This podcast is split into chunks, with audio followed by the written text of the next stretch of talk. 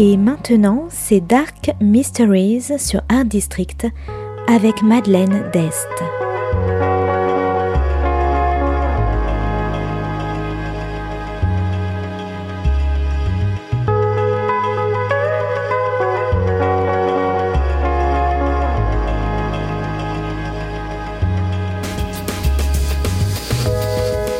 Welcome to Dark Mysteries, a book review show devoted to crime, mysteries, thrillers, and the dark side of human nature.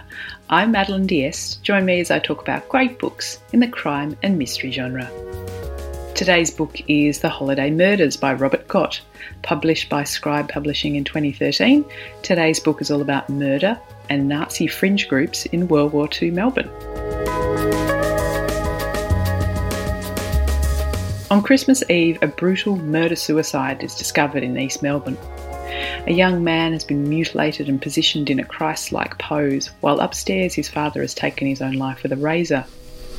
Inspector Lambert and Sergeant Sable arrive at the scene and quickly spot that the father has also been murdered.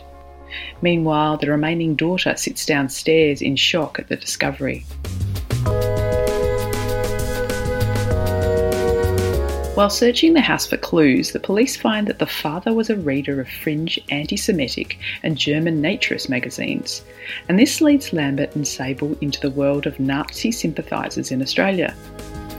Meanwhile, across Melbourne, more bodies are found and there are attacks on Jewish people, and the police are unsure whether this is coincidence or connected. Army intelligence gets involved, and Constable Lord, a rare female policewoman, is enlisted by Lambert to help with the case. Finally, this is her big chance to prove herself.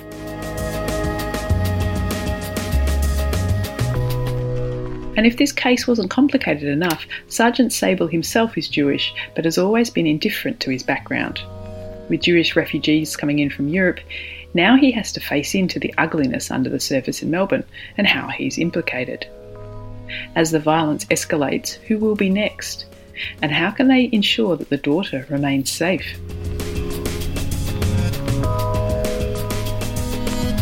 The Holiday Murders is an intriguing historical police procedural set during World War II in Melbourne over the Christmas New Year period.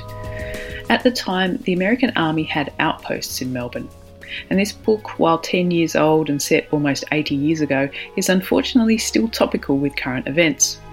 The murders are brutal and the violence is visceral, as the divide between those who intellectually believe in the xenophobic cause face up against those who want action, and action with blood. It's a book about identity and proving oneself. It's about ideals and values, politics and power.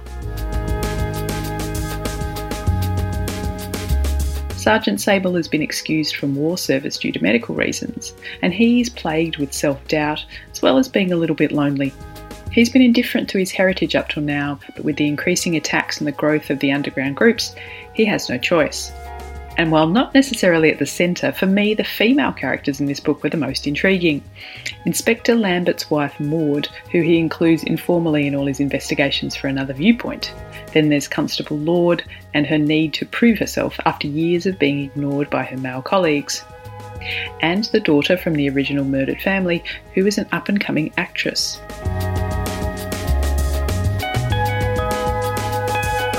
Now, this is an interesting piece of history which I was not aware of, and the excerpts from the Nazi Sympathiser magazine are all historically accurate, which makes it even more chilling.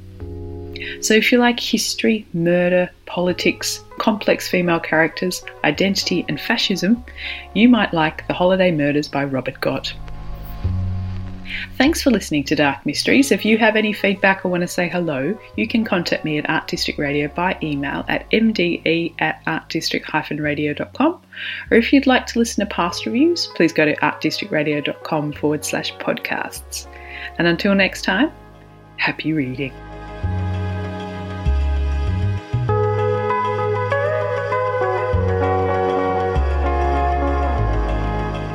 C'était Dark Mysteries sur Art District, la chronique en anglais de Madeleine Dest qui nous vient directement d'Australie.